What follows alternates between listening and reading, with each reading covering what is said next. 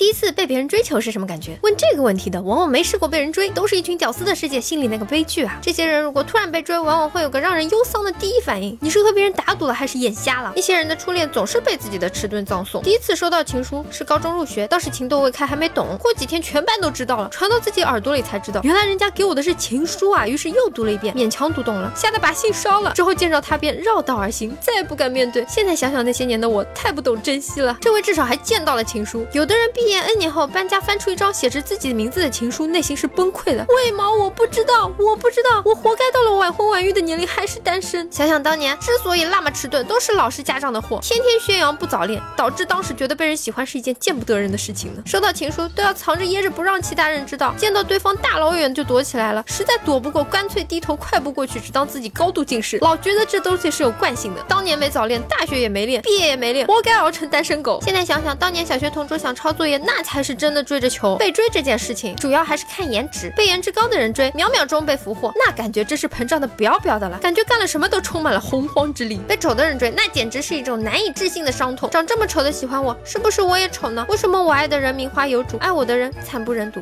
当然也有人不挑的。从他说喜欢我的那一刻开始，我就没办法讨厌他了，毕竟这家伙实在是太有眼光了。然后想到一句话，我喜欢你。嗯，我也喜欢我自己。全剧中，有的人只有追求他人的份，但发现谁喜欢自己的时候，就会对对方好感全失，甚至逐渐讨厌对方。对这种人，猫猫只想说，出门小心点。对于一些老说自己没人追的女生，别闹了，那是因为他们根本不把屌丝当人看。有人问猫猫第一次被人追求是什么感觉？那真是一种懵逼的感觉，赶快跑啊，愣着干啥？后面的服务员大叫，哎，少付了十五块钱。